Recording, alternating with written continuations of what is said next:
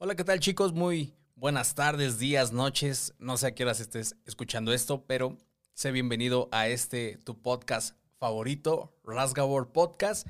Y hoy tenemos un, unos invitados muy especiales y el título de hoy es Desafío. Nos van a platicar cómo están enfrentando esta nueva etapa de su vida como pastores de la Iglesia Ciento Cristiano Peniel. Y bueno, será un temazo con un buen eh, contenido para ti como joven que creo te puede interesar y los desafíos que se están enfrentando hoy en día. ¿Vale? Entonces, espero te guste y que lo disfrutes. Comenzamos.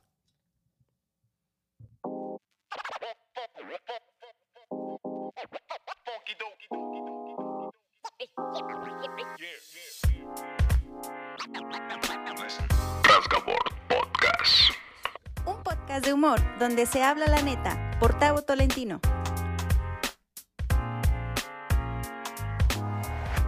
Hola chicos, pues bueno, como se los prometimos, aquí tenemos de invitados a Pastor Eliel y la pastora Keila Salinas, que son los pastores del Centro Cristiano Peniel en Azcapotzalco, la, la matriz, la center. Y pues bueno, bienvenidos mis amados pastores, ¿cómo están? Muy bien, muy bien. ¿Cómo están ustedes?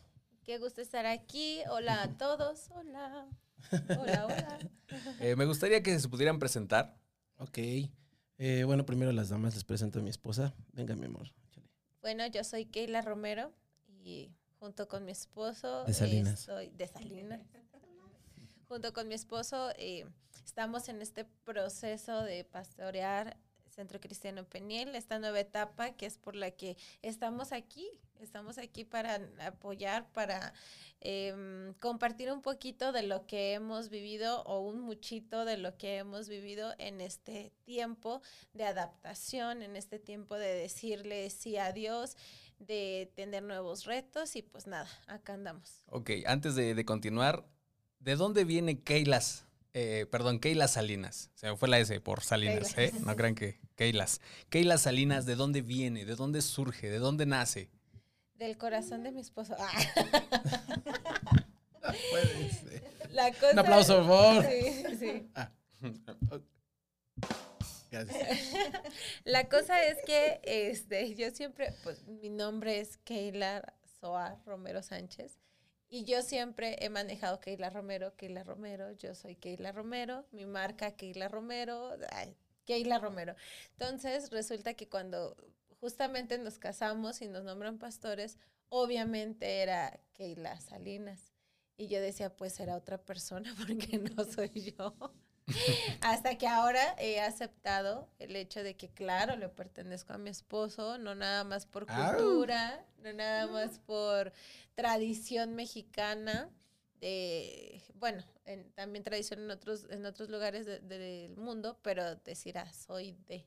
Entonces, me conocen como Keila Salinas o Keila Romero o Keila Romero de Salinas.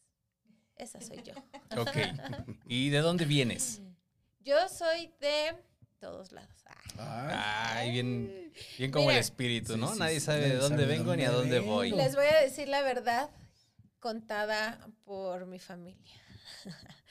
Yo soy de padre de, de Feño, del Distrito Federal, madre Culichi, de Culiacán, Sinaloa, y de ahí yo tuve que decidir a dónde quería pertenecer y pues me quedo con Culiacán. Entonces, realmente yo nací en Puebla, pero pues ni la conozco, ni me acuerdo, nomás nací y nos movieron. Y entonces soy de Puebla, soy de Jalapa, soy de Culiacán, soy de Zacatecas, pero la mayor parte de mi Eres de vida México. eh, soy de México. la mayor parte de mi vida en Zacatecas y por eso el acentillo norteño, pues, y de repente como que lo culichi también plebe, pues que Y un poco de, de Veracruz. No puede faltar, claro. Sí. Ok, perfecto. de la costeña. ¿Y el pastor Eliel de dónde viene? Ah, yo soy totalmente del meridito Distrito Federal, así, Ciudad de México. Defectuoso. Del defectuoso, de donde era Chava Flores, todo. México, Distrito Federal, ¿no? De esa, de esa onda, de los tacos de tripita, de suadero y de todo eso a la una de la mañana. Esa es mi vida. Eso es lo que. Sí, ¿qué Esa es la esencia del ¿Qué pastor. significa Eliel Salinas? Significa taco al pastor, mano. Y taco de Perfecto. suadero a las 3 de la mañana. O de y hígado este, encebollado. Y de sí hay. encebollado si hay. Este, y, y yo por eso me casé con Case, porque eh, decía ahí el comercial, visita México, y como ya tiene como, visita el país, pues ya tiene como cuatro estados, pues ya, ahí me Que quedé. gane. Perfecto. Ahí me quedé. Eh, soy eh, músico de profesión, también soy maestro, no lo ejerzo como tal. Y este, y bueno, pues estoy como músico, pero sobre todo en este tiempo, que para eso estamos en este podcast. Eh, Dios nos llamó al pastorado y ha sido un buen año. Exactamente, eh, vamos a cumplir un- año en, en unos cuantos, en dos En meses un par de meses. en un par de meses, vamos a cumplir un año como pastores de, de la iglesia, ¿no? Perfecto. Entonces, prácticamente nuevecitos de paquete. Nuevo en, de paquete. En este sentido. Y entonces vamos. a nuevo. Entonces, vamos a lo, a lo que atañe y en este sentido el título de este podcast es Desafío. Y esa es la pregunta que tenemos para ustedes como pastores. ¿Cuál es el desafío al que se están enfrentando como pastores eh, jóvenes? ¿no? Eh, hay una cultura en la cual lamentablemente se da eh, en todas las generaciones. No sé si en algún punto desaparezca, pero el punto es el que un joven siempre es menospreciado, ¿no? O sea, un joven es, no sabe hacer las cosas, eh, a todo se lo toma a broma, no le importa la vida y es una es un punto que está golpeando fuerte a la juventud porque nadie cree en ellos. Y esta es la pregunta, ¿qué desafíos están enfrentando ustedes? Porque también como jóvenes o pastores jóvenes, creo que se enfrentan también a ello, ¿no? El que ustedes no saben nada, eh, si hay pastores mayores, ¿qué me van a enseñar estos polluelos? ¿No? Entonces, ¿cómo, cómo, cómo se están enfrentando a ello? ¿Cuál es el desafío que ustedes ven en sus vidas? Yo creo que a- en esta, esta nueva etapa de mi vida le hemos denominado de 0 a 100. Y sí, sí tiene muchos desafíos. De primera instancia, el que tú te, pues llegas a un lugar y es como que, bueno, ahora hay que pastorear. Y, y a veces podrás saber la teoría, pero la teoría es nada sin la práctica. Y poner en práctica el amor al prójimo, pero verdaderamente un amor genuino, ha sido uno de los desafíos para mí más grande, el hecho de tener que cuidar mis palabras, el hecho de tener que, ah, no que sea grosera, pero tener esa delicadeza de hablar aún con más amor, porque hay personas que yo sé que están a mi cargo, que tengo que cuidar su corazón, que tengo que ayudarlas a salir adelante. De primera instancia, eh, para mí e- ese ha sido un gran desafío, y no porque no ame a mi prójimo, sino porque son muchos prójimos que a veces no ayudan a que uno los ame tal cual. ¿no? Hay un meme que dice que tengo que amar a mi prójimo, pero el prójimo no aporta. Entonces, si de repente, bueno, esa es una de las cosas, nos te enfrentas a, a bastante porque gracias, gracias a Dios tenemos una congregación grande donde hay de todo tipo de edades. Hay desde el más chico hasta el más grande. Hay hermanas que obviamente te ven bien, hay otras que no te van a ver bien con, en lo que respecta de mujer a mujer.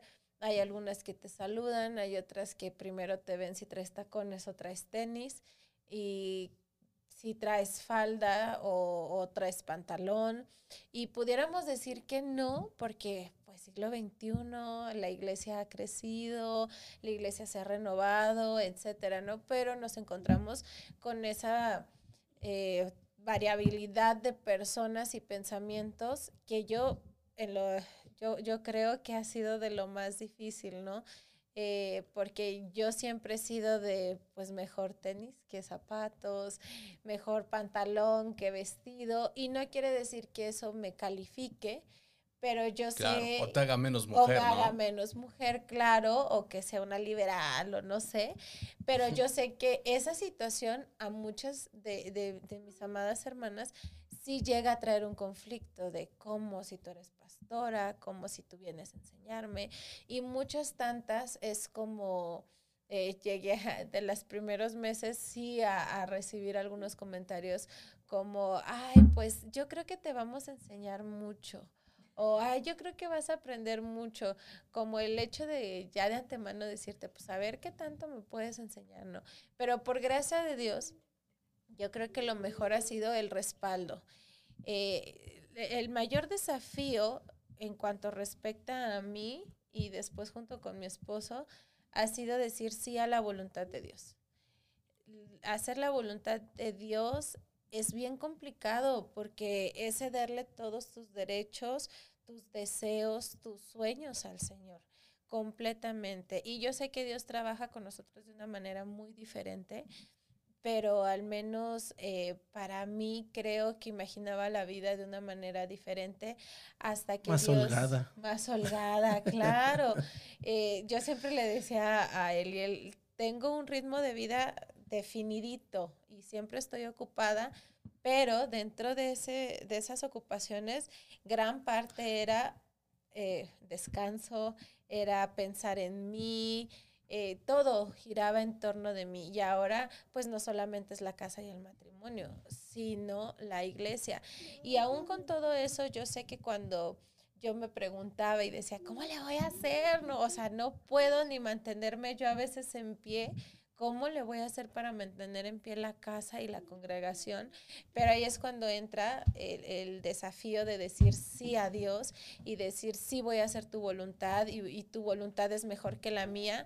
Y es cuando Dios dice, es que no es en tus fuerzas, sino en las mías. Tú confía y yo voy a hacer. Y, y es que es que los dos tenemos algo muy chistoso. Al fin del día son conceptos de de trabajo diferentes, ¿no? Eh, y no es, no, menosprecio quien nos esté escuchando, si hay hijos de pastor y, esposas de esos hijos de pastor, que uno, no es lo mismo ser el hijo del pastor y vivir en estos tiempos desde cero, de cero, desde, desde tu edad cero, llamémosle así, hasta, hasta la actualidad.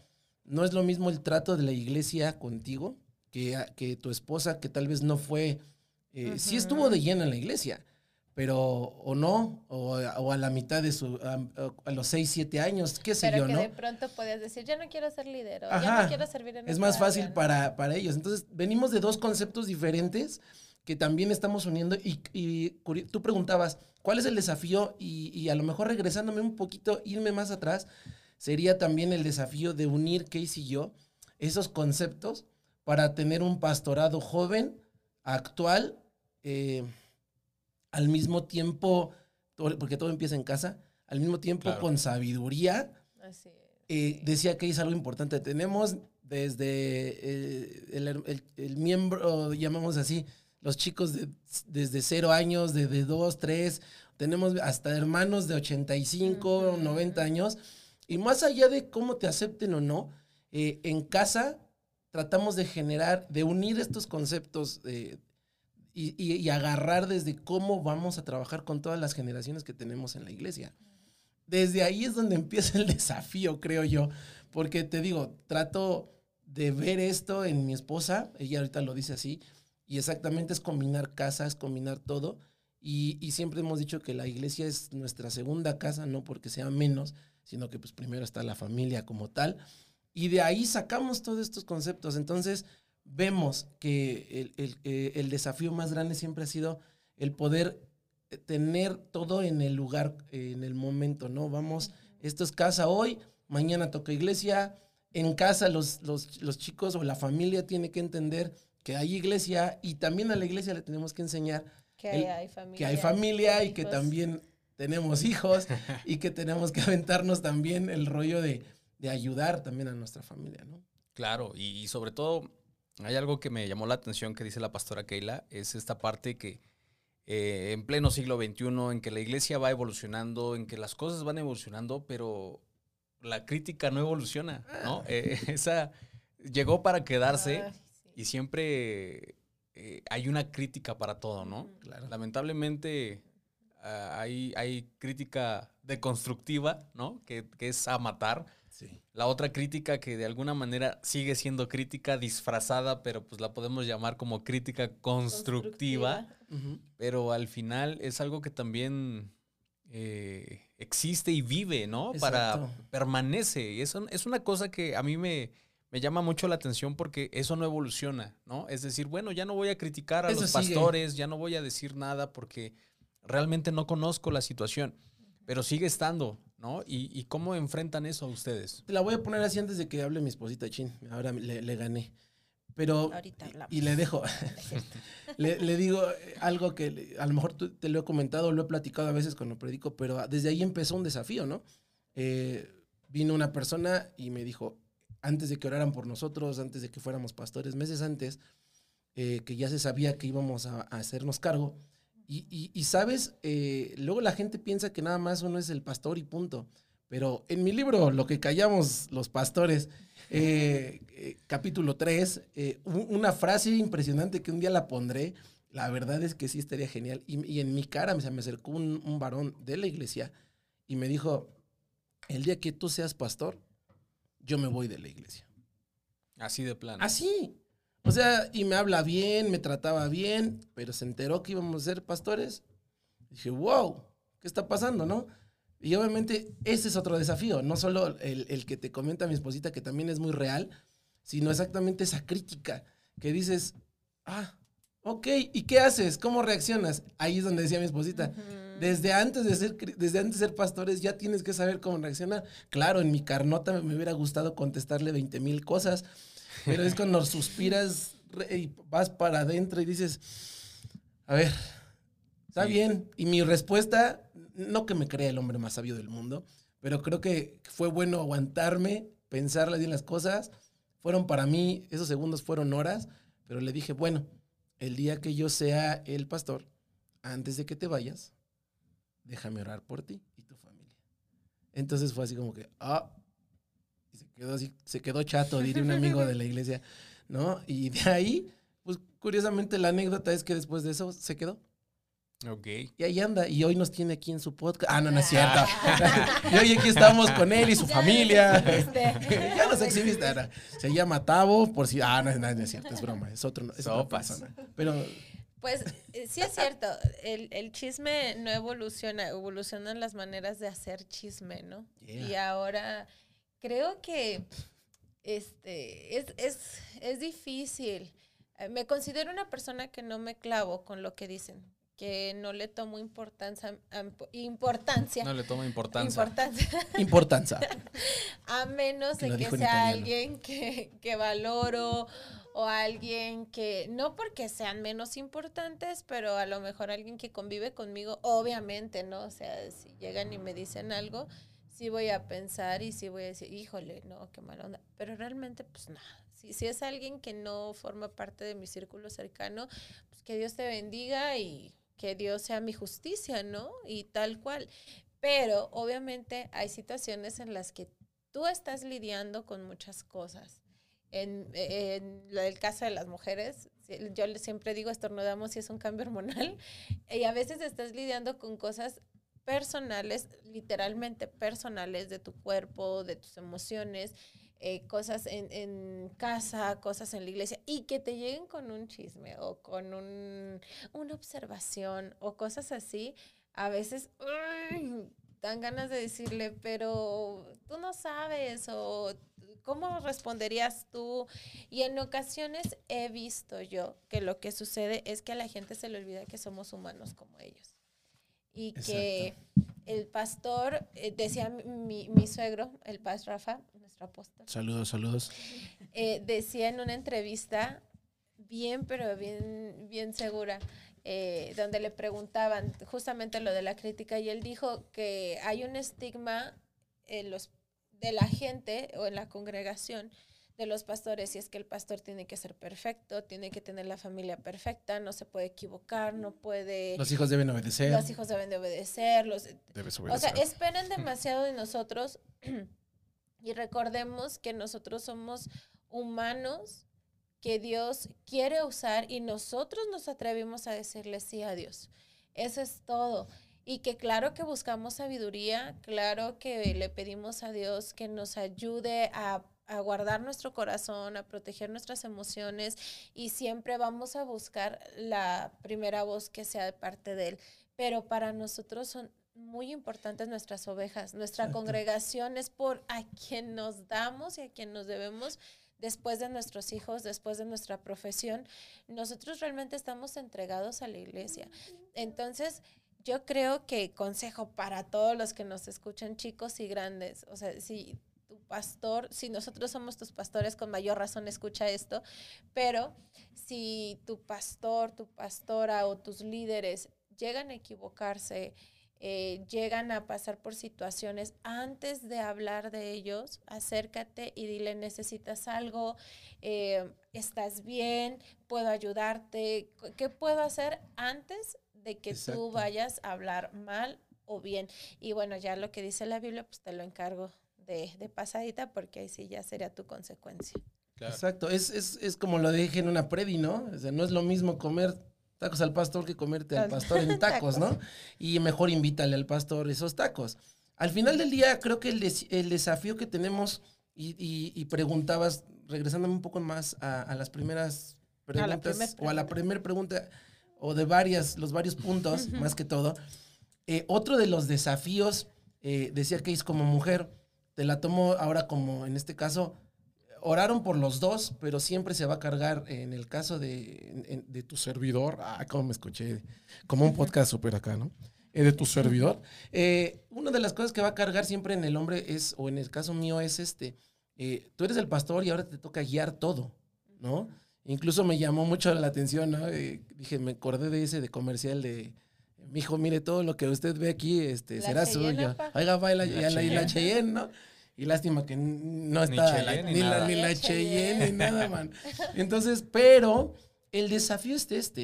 eh, te llegan gente, hay gente en la iglesia que reconozco que incluso puede saber más que uno, puede eh, conocer más, está más profundo en la palabra.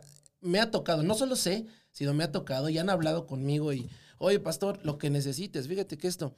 Pero hay de dos, ese desafío es bien bonito porque o lo tomas y lo aprovechas o, en este caso, eh, dejas que esas personas quieran hacer de las suyas, ¿no? Entonces, obviamente eh, he optado porque ese desafío de que no estuvo bien esa clase, pastor, no estuvo aquí. Y ya de, de plano una ocasión sí les dije, mira, si tú tienes algo mejor, siéntate conmigo, platícalo, ¿no?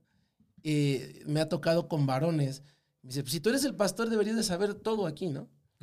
Digo, "Ah, estaría genial. digo, Bueno, "Sí, pero creo que ahí entra algo muy importante que es el llamado. ahí- a ese voy. O sea, una cosa es que sepas más y otra cosa es que tengas el llamado y eso hace una gran Y, diferencia. y eso es a lo que voy, porque eh, exactamente decía yo, bueno, siempre soy bien padre la palabra llamado. Tengo el llamado, es que Dios lo llamó. El llamado, vamos a quitarlo espiritual. El llamado es porque Dios te escogió, porque le tienes paciencia a todos los que te rodean y porque tú no vas a actuar como otros Aunque no lo parezca, aunque ¿no? no lo parezca. Curiosamente, y te abro mi corazón y les abro mi corazón a los que son nuestras ovejas, a veces cuando nos enteramos de cada situación, dan ganas de decirle, ya me tienes harto, ven, te voy a ir a dar una vuelta, ¿no? De pescuezo tal vez, pero Te voy a corregir. te voy a corregir para que tengas esto. Y ya llegas con ellos y en el transcurso para hablar con esas personas, ya Dios trabajó en ese, en ese llamado que tienes para decir, no son tus palabras, son las mías y vas a hablar de esta manera con ellos. Y entonces, por ahí nos dicen, no, los pastores tienen corazón de pollo. No, no es que tengamos corazón de pollo, es que Dios trabaja en nuestro corazón para hacer su, su voz. Entonces, a mí me encanta eso, que el llamado va más allá del conocimiento, sino es poner en práctica, y ese es el desafío, eh, poner en práctica todo lo que dice la Biblia. Amarlos, amar a tus enemigos. Cuando te topas con aquel que habló, que dijo, que tornó, ay, Te qué, toca dar la mejor cara. qué ganas de hacerle algo también, ¿no? Pero regresas y te dices, ¿cómo estás? Dios te bendiga. Claro, creo que ese es un, un desafío bastante grande y no solo como pastores, obviamente es más eh, hacia ustedes como pastores de la iglesia, Así es. pero es algo que tenemos que vivir todos, ¿no? En el sentido de amar a los demás y es bien complicado porque a veces amarse uno mismo es difícil, Exacto. ¿no? Y es como se los digo a los chicos en la iglesia, eh, como lo dice la palabra, eh, amarás a tu prójimo como a ti mismo, pero ¿cómo voy a poder amar a los demás si no me amo amo. ni a mí mismo, Exacto. ¿no? Eh, y esto, llevarlo a cabo es muy complicado. Y sobre todo, como dices, hay gente que, que se deja o se da a querer por sí sola y hay gente que se da a odiar por sí sola. Sí. Y amarlos a todos es muy complicado, ¿no? Claro. Amar a- al que se deja amar, pues es bien sencillo, pero amar aquel que te critica, aquel que habla de ti, aquel que te hace la vida de cuadritos. Amarlos a ellos es difícil. Y, y- Pero ese es el desafío también, ¿verdad? exacto. A lo, que, a lo que hemos sido de alguna manera, manera perdón, llamados. exacto. Y más como pastores es amar a la iglesia como Cristo, Como ¿no? Cristo amó la Cristo mi, apóstol, o sea, mi papá, mi pastor, eh, el paz Rafa, eh, decía, no, mm, le preguntaba yo algo a él, le decía, ¿cómo le haces? Porque esa es una parte que, que me enseñó mucho. ¿Cómo le haces con las personas que están en la iglesia, que no hacen nada, que critican? ¿Qué hago? ¿Los corres? ¿Los has corrido? Por estos 50 años de ministerio que tú has tenido, ¿cómo le has hecho? ¿Qué procede, no? Casi, ¿Cuál es el secreto? ¿Cuál es el secreto, no? El señor búho. Y entonces dice, y me dice, que allí estén. Pero olvídate tú, oye, es que esto está basado en la Biblia y esto te dice, yo sé que es amar los unos a los otros y toda la cosa, eh, en soportándose en amor y todo, está padrísimo. Pero cuando veo que mi pastor lo ejerce, no me queda de otra que aplicar la misma. Y Claro. decir, perfecto. Eh, hay gente que, que te dice, "Nah, nah, nah", que, o sea, que te enteras, que hacen, que tornan, que no sé qué, que no les caes, pero ahí están. Es como, el ejemplo sería como si, seguirán. si alguien viene a tu casa, a tu casa, ¿no? En- a la casa de cualquiera de ustedes, y se mete, le caes mal, pero usa tu baño, usa, este, abre el refri, todo Se come todo. se siente de casa, yo soy de aquí, ¿sabes qué? Es más, por ahí sale, ¿no? Este, yo, yo aquí ofrendo, ¿no? Como si fuera un, un cover, ¿no? O algo por el estilo. Este, y terminan diciendo, ¿no? Eh, no, pero es que no me gusta, no me gustó la alabanza, no me gustó esto, hoy no sentí, hoy no me tocó todo Dios. es un desorden. Aquí todo es un desorden. Pero ahí estás. ¿Qué haces con ellos? Ámalos. Que se queden. Que cambien un día. Y, y eso es, para Casey y para mí, también ha sido ese desafío bien fuerte. Porque al final del día no estás acostumbrado a, como tú lo decías, a que alguien. Estás acostumbrado a que todos te hablen, a que gente te hable bonito, los que te quieren. Pero cuando te topas con el que te mira, te mira feo, o se voltea, O te te, hace el feo, mano. darían ganas de hacer lo que otros han hecho, ¿no? Darse la vuelta e irse de la iglesia porque el pastor no me vio bien. Ahora la pregunta que le hago a los demás es, ¿qué haces cuando la oveja te ve feo? ¿Te vas de la congre? ¿Y sabes por qué? Sería el otro lado de la Sería el moneda. otro ¿no? lado de la y moneda, nadie ¿no? piensa en ello. Exacto. ¿Qué haces cuando no te saludan? ¿Qué haces cuando te quedas? Pero ha sido, mira, se oye como, como que nos estamos desahogando hoy, más bien se ya- debería llamarse el podcast El Desahogo desahogo. Pastoral. Pero, pero a lo que voy es, yo creo que llegaríamos a este punto, no sé tú qué opinas, amor, pero es, con todo esto, amamos ser pastores. ¿Por qué? Porque es como nada más, ah, pasó esto, bueno, a darle, otra vez. Y vamos a hacerlo. Y otra vez. Y oye, tal vez no llega la gente que tú piensas. Ok, voy a tener fe junto contigo. O sea, está padrísimo esto. Es, es, ese es el desafío de que Dios nos escogió porque tiene un plan para nuestra vida como, como pastores de la iglesia, ¿no? Claro, y fíjate que ahorita que estás diciendo esto, como que sentí en mi mente, "Ah". este, recuerdo siempre que, que yo, una de mis oraciones siempre al Señor es, no dejes que mi corazón se enfríe. Claro que desde pequeña que, que yo leí, ¿no? En, Apocalipsis, el corazón de muchos se enfriará y todo esto. Me acuerdo que mi oración era esa, Dios, no dejes que mi corazón se enfríe, enséñame a amar a los demás como tú los amas. Y yo creo que el pastorado, eh, eh, uno de los grandes desafíos es entender el amor de Dios para la iglesia. Así es. Porque ahora nosotros al hacernos cargo de sus ovejas, al- vamos a rendir cuentas por cada uno de ustedes, así que pórtense bien para que le rindamos buenas Por cuentas. cierto, por cierto. Pero eh, a veces, claro que nosotros con Dios somos así. O sea, a veces no le damos los buenos días, a veces no agradecemos, a veces creemos que lo merecemos, a veces somos, eh, la verdad que bien mal agradecidos, por decirle algo redundante, somos malos hijos. Y, y a veces eso es lo que sufrimos. O sea, no es queja, pero abriendo nuestro corazón de este lado, sí es algo que sufrimos. Yo a veces le decía a Liel, ya no sé cómo decirle a tal persona porque ya se lo dije una y otra vez, ya platicamos, ya traté de hacerle entender que esa decisión está mal, etcétera, ¿no? Dios mío, ayúdame. Y es como si a veces Dios me dijera, ahora me entiendes. Ahora sabes por lo que estoy pasando yo también, ¿no? Entonces creo que, que esta área del pastorado y el desafío bien grande claramente es obedecer y entender las palabras que se nos dejaron en la Biblia de ama a tu prójimo, eh, está todos con armonía, eh, soportaos en amor unos a otros, ser tolerante, tantas cosas y valores cristianos que creemos y damos por entendido, pero cuando uno viene de este lado a pastorear gente, dices, híjole, Señor, ¿cómo? O sea, como tú que eres perfecto, qué bueno que puedes, pero ayúdame. Y yo creo que sí son muchos desafíos, pero la vida cristiana, independiente si somos pastores o no, nosotros también nos esforzamos para tener una vida cristiana como ustedes. Y la vida cristiana está llena de desafíos. Lo que hace la diferencia es cómo los vamos a afrontar. En el caso de la crítica o no crítica, no te lo tomes tan personal, hay que ser, no te lo tomes tan personal. Y siempre lo digo y lo seguiré diciendo, no te creas tan importante, no todos van a hablar siempre de ti, no vas a ser siempre el centro, o sea, a lo mejor en alguna ocasión es otro. Y si lo eres, qué bueno.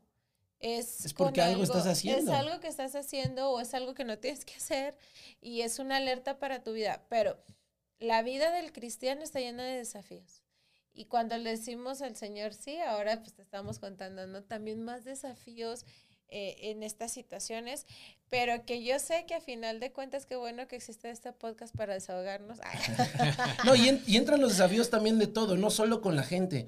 Entra el desafío de eh, en el lugar donde estamos. Eh, Hace rato le enseñaba a mi esposita, ¿no? Eh, oye, extraño, extraño ver, veíamos una foto, ¿no? de, Peniel antes de la pandemia, así todo como, como se llenaba, ¿no? Desde, desde, adelante para atrás.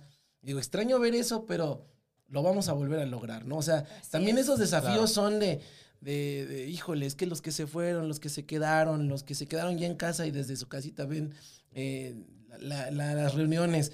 O sea, pero no por eso estás anhelando el pasado. Simplemente dices, bueno, hay nuevos retos, se han abierto nuevas dimensiones para los pastores jóvenes. Ahorita tú preguntabas eso. Son los desafíos también para los pastores jóvenes. Saber llevar, y lo dijo, lo dijo, eh, estoy ocupando al Paz, a mi pastor, porque tuvimos, recientemente tuvimos una, una entrevista, él y yo juntos. Y, exactamente nos dijeron, ¿cómo le han hecho para llevar todo esto? Eh, y, me llamó mucho la atención lo que dijo mi, mi pastor. Dijo, hey, es que hay ideas que yo tengo, pero que tengo que aprender a ponerlas en otros, y en este caso eh, en mi hijo, ahora el pastor de la iglesia, porque aunque yo sea con muchas ideas, tal vez mis ideas sean viejas. Y entonces ahora quiero saber las ideas de mi hijo, pero aquí lo que hemos aprendido y tenemos ahora como desafío en la iglesia es juntar las ideas de experiencia, porque pueden ser ideas de gente grande con experiencia, pero tal vez no tan buenas, pero también pueden ser ideas de jóvenes de con pocos años, pero pueden ser buenas. Y entre experiencia, ahora sí que entre experiencia y juventud, diría la alabanza del hermano Arjona, este, ah, no, no es hermana, no es de crean. Bueno, esperemos un día que sí. Entonces, imagínate todo esto, eh, cómo, cómo, va creando un, una, una, ah, un colchón, un, ¿cómo se dice? Un respaldo, un respaldo, hacia, la, hacia la gente y a las nuevas generaciones. Porque esto se lo quiero enseñar a mis hijos. Quiero que mis hijos vivan en una iglesia eh, y los hijos de, mis hijos y los de las generaciones que nos están escuchando, eh, simplemente en Peniel, donde la iglesia es eh, lo que Dios ha pedido, ¿no? A través de su palabra. Amarse, quererse, soportarse. Eh, no estamos diciendo que en Peniel sea como una iglesia de catálogo donde todos están sonriendo, ¿no? Hay gente que esté llorando, gente que no se lleve con otros, pero que se saben arreglar. El desafío ahora es ese, en una generación ya no de cristal, sino de mazapán, que podamos hablar, hablar desde el momento en que estamos abriendo la envoltura, no, no se deshagan. ¿No?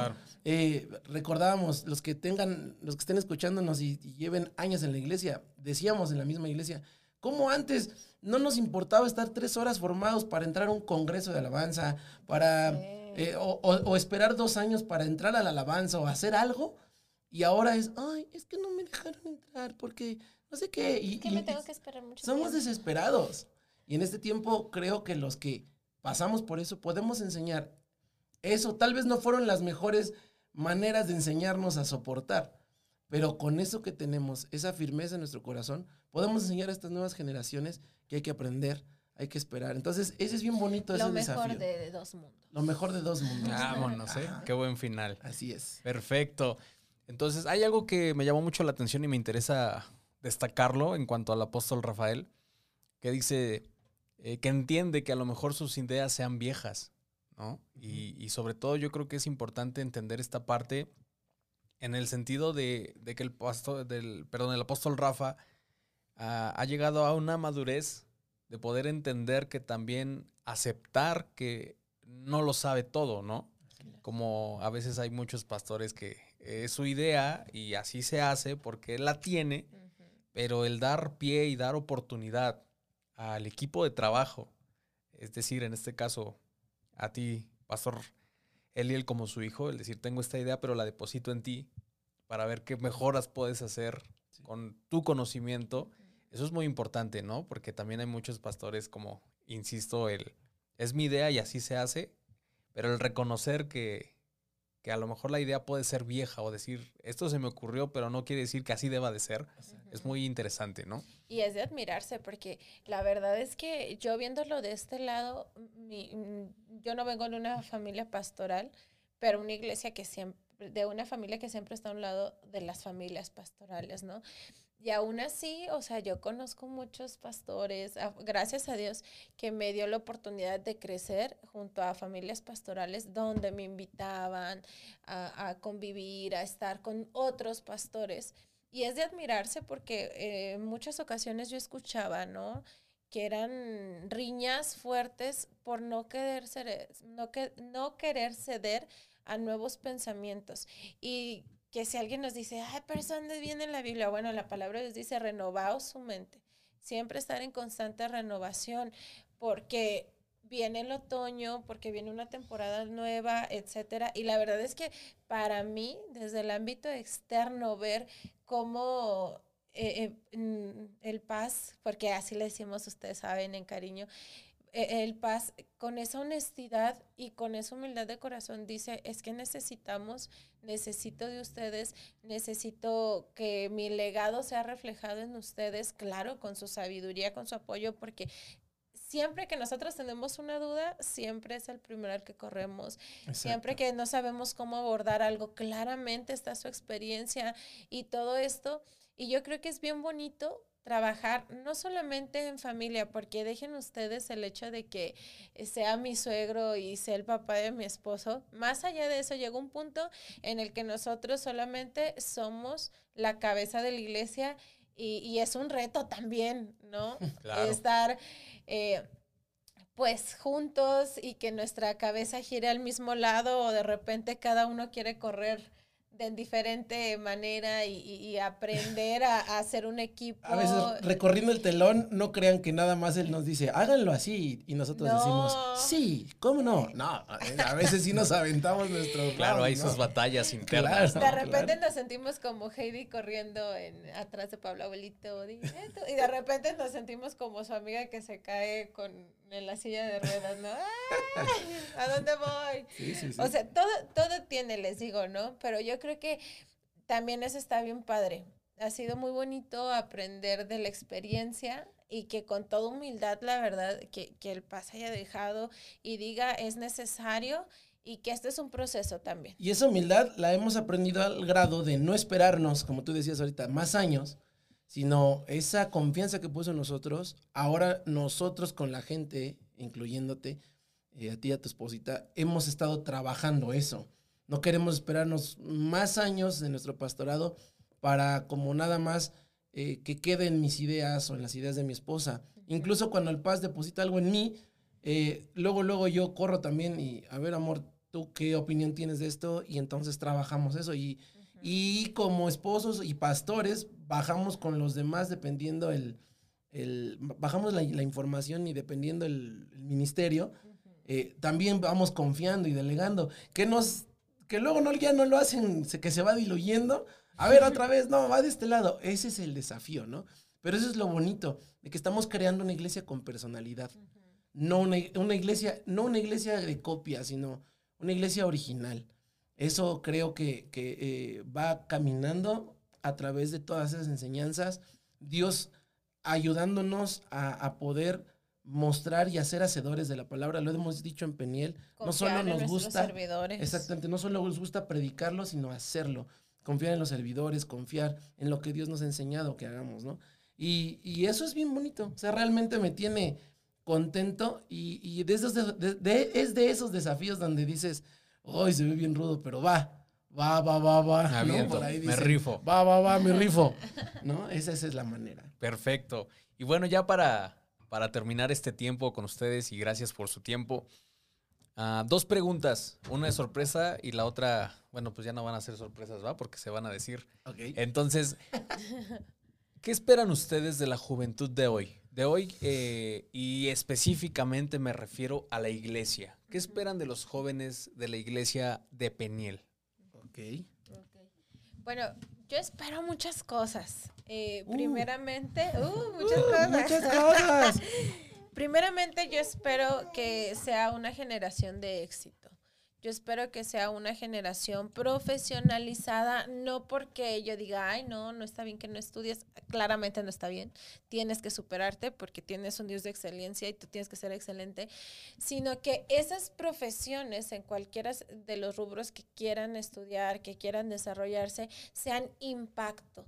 Para mí, el hecho que la juventud sea un impacto que transforme, que el solo hecho de que vayan contracorriente, del solo hecho que no se estanquen en pensamientos que no valen la pena, que son tontos, que los hacen perder el tiempo, creo que eso marca una diferencia por completo en su generación.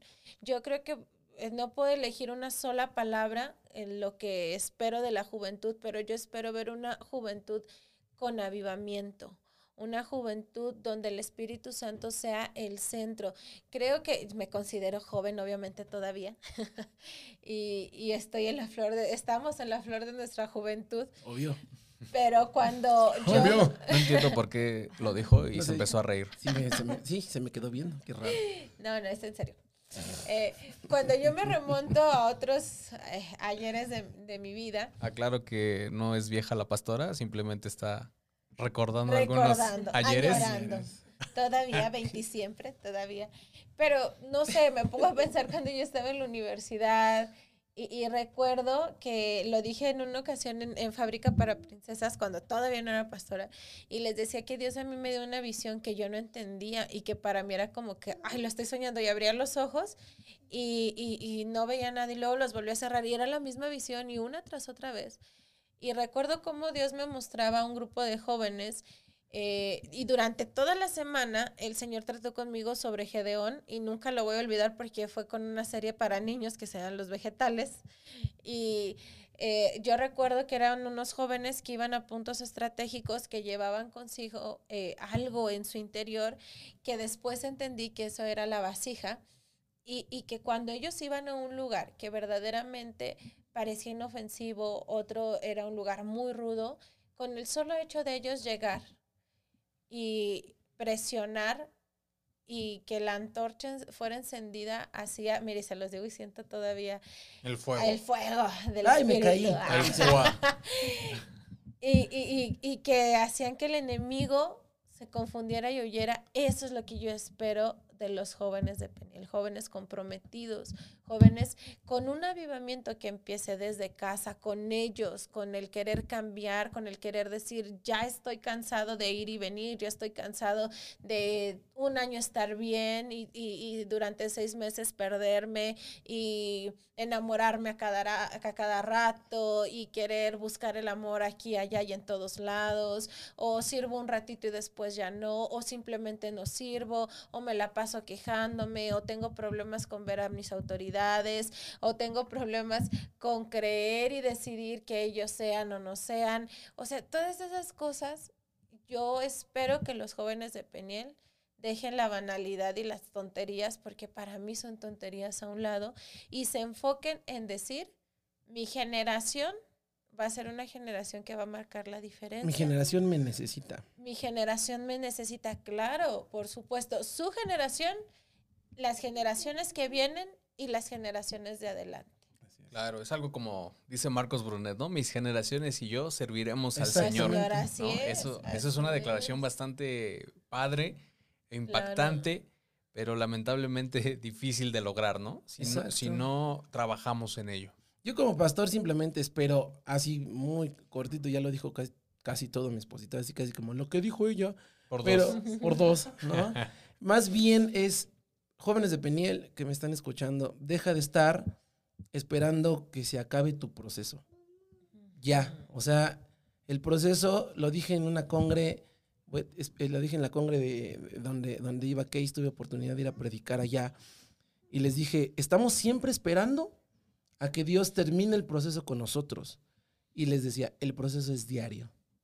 El proceso de Dios es diario y en lo que sirvo, en lo que leo mi Biblia, en lo que oro, en lo que hago, hay un proceso. Entonces, pecaste, Señor, me restauro en ti. Que la gente va a hablar, claro, van a hablar porque pecaste, porque la regaste, pero restáurate. Y entonces, ¿qué espero de los jóvenes de Peniel? Sirve, trabaja, deja de escuchar eh, las malas eh, críticas y si las escuchas, ve y tómalo de quien lo, de quien lo dijo. Fácil para saber de quién, de, si sentir o no. Quien lo dijo diezma, y perdón que lo diga desde, ese, desde esa primera, bueno, sirve, diezma, eh, Es un miembro activo. es un miembro activo en pocas palabras. Si viene de esa persona que da ejemplo y todo, tómalo como algo que necesitas transformar. Si viene una persona que no hace nada y lo único que le gusta es criticar a todos, sigue. Realmente no esperes a que Dios termine un proceso. Queremos jóvenes que desde su temprana edad, desde adolescentes, 12, Mientras están en su proceso. mientras están en su proceso, crezcan. Nos importa que crezcan y que la rieguen en la iglesia a que la rieguen en el mundo. Porque cuando la riegan en el mundo, es lo de siempre. Cuando la riegan en la iglesia, se tienen que levantar, tanto con las miradas que están sobre ellos, pero también con las manos que estamos para ayudarles. Ok, Eso que perfecto. quiero para los, queremos para los jóvenes. Entonces, eh, en resumen, eh, aún viniendo las críticas, y no es menospreciando a la gente, obviamente, sino por, como lo dice también la palabra, ¿verdad? Por sus frutos los conoceréis, Así es tomar las cosas de quien viene. Pues sí, Y eh, número dos, no tomarse las cosas tan a pecho, ¿no? Es, es caminar con eso. Así es que los líderes también, no solo los pastores, los que son líderes, los que son alguien encargado en un ministerio, no te tomes las cosas tan a pecho. Me lo, esta es una recomendación para, para, para todos ustedes. eh, esta no se las cobro. Va de regalo. Va de regalo. Es no bases tu ministerio eh, a través, eh, no, no sostengas, perdón, tu ministerio basado en sentimientos. Si eres un líder de ministerio, eres un pastor, si no te hablaron, si no te dijeron, tú sigue, tú sigue. Eso no es parte de, de lo que tienes que trabajar. Perfecto. Y por último, esta es una, una incógnita que yo tengo y, y se hará a cada invitado nada más para saber cuál es su, su opinión. Eh, ¿Ustedes creen que Dios tiene sentido del humor? Ve mi cara. Ah, no es cierto. ¿Sabes qué? Yo creo que sí tiene sentido del humor porque, de hecho, ah, justo ayer eh, llevamos a, a Lunita a que hiciera una tarea en el Museo de la Inquisición. Bueno, se llama... no me acuerdo cómo De se la tortura. De la tortura, pero habla sobre la época de la Santa Inquisición. Y me acordaba de una película que fue prohibida por este el canon católico. Y donde había libros, donde había hipótesis y tesis, donde decían que Dios tenía humor por el simple hecho de ver su creación. O sea, decían, ok, Dios tiene humor porque lo hizo colorido, Dios tiene humor porque seguramente cuando creó a, su creación sonrió y, y ve a todos los animales tan raros que hizo. Obviamente Dios tiene humor.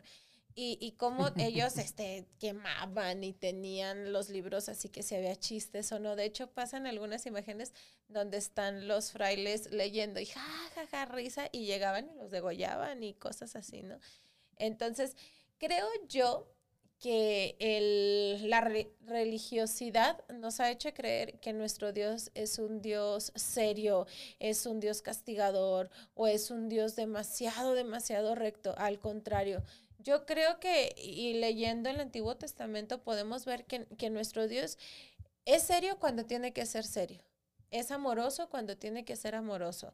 Es, eh, nos regaña cuando tiene que regañarnos. O sea, eh, Dios es la viva imagen para nosotros de que todo tiene un tiempo, pero dentro de eso me sorprende demasiado que la gente crea que Dios no es cómico o que Dios no sonríe o que porque si nosotros lo somos y, y en su palabra dice que nosotros hemos sido hechos a su imagen y semejanza, obviamente, obviamente Dios tiene sentido Por- del humor. por Por, eso- supuesto que sí. Yo por eso creo que esa parte de, de- de- del, del versículo donde siempre se habla, dejad que los niños vengan a mí. Se oye súper padre. Pero yo le decía, Jesús, ¿no? La imagen de Dios aquí en la tierra, ¿no? Totalmente. Eh, ¿Por qué los niños querían ir con él? O sea, no es porque, ah, es que Dios tiene una. Jesús trae una exégesis impresionante, brother. No, o sea, no. No, o sea, porque, ah, Jesús, este, mira qué buen tema, ¿no? O sea, los niños iban con él porque, digo, no, no, no me abre mucho la personalidad, pero creo que si un niño quiere ir contigo, es porque hay una personalidad de humor, Tienes empatía. tienes empatía, Le caes y- bien. Exactamente. Entonces, mira, o sea, por eso creo que hay un sentido del humor, Dios, Jesús. Me imagino que por eso, déjalos venir. Y ahí está lo que decía Case. Los discípulos estaban actuando como unos buenos legalistas y no, no te acerques, no, porque todo es en orden. Mm, No, está, déjalo, está haciendo milagros. Exactamente, lo dijo, ok, hay tiempo para todo. Y tenemos un Dios que hace milagros, pero que también quiere pasar tiempo contigo, conocer cómo eres, sabe, bueno, conoce cómo eres, pero quiere que te abras con él, quiere reír con él. Yo creo que cuando, eh, creo que hay un sentido del humor de Dios, y creo que lo tiene, es cuando tú estás en una relación con él y, y- y estás hablando, estás orando y te ríes de cosas, te recuerda cosas donde él fue eh, el único que, digamos, te vio. ¿Te acuerdas, señor, que le pasó esto? Que yo me caí. Bueno, yo, yo a veces así soy.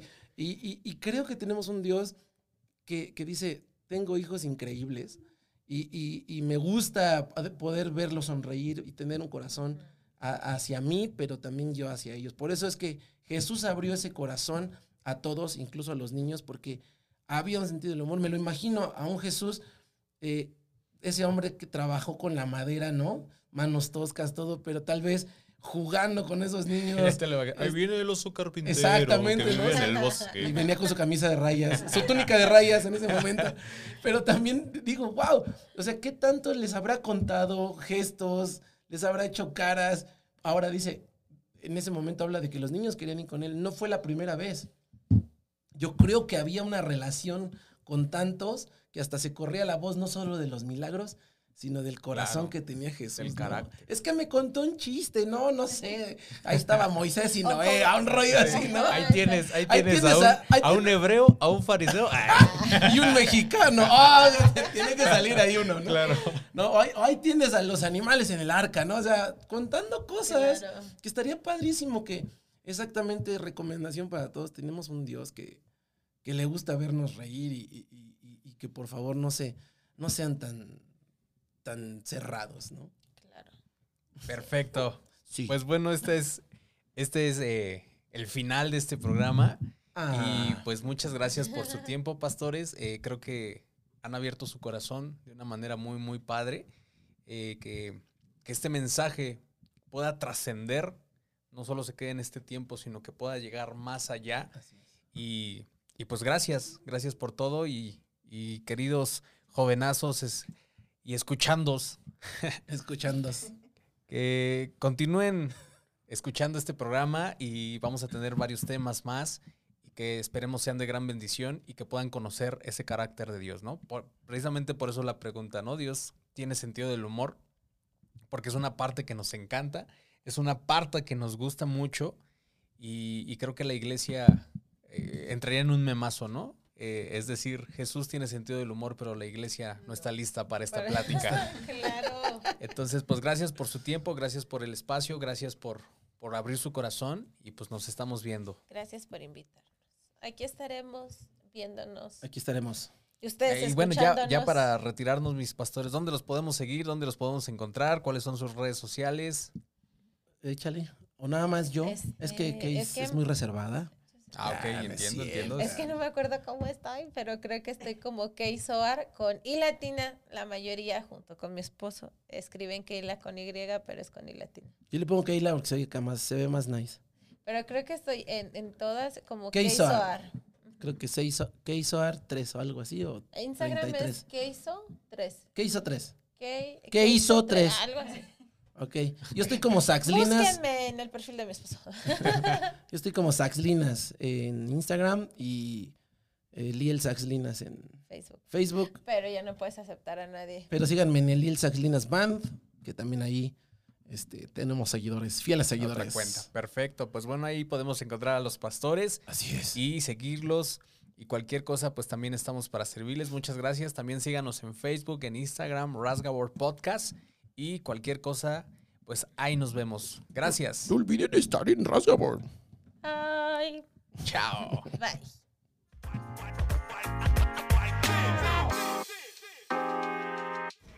Síguenos en Facebook e Instagram como Rasgabor Podcast.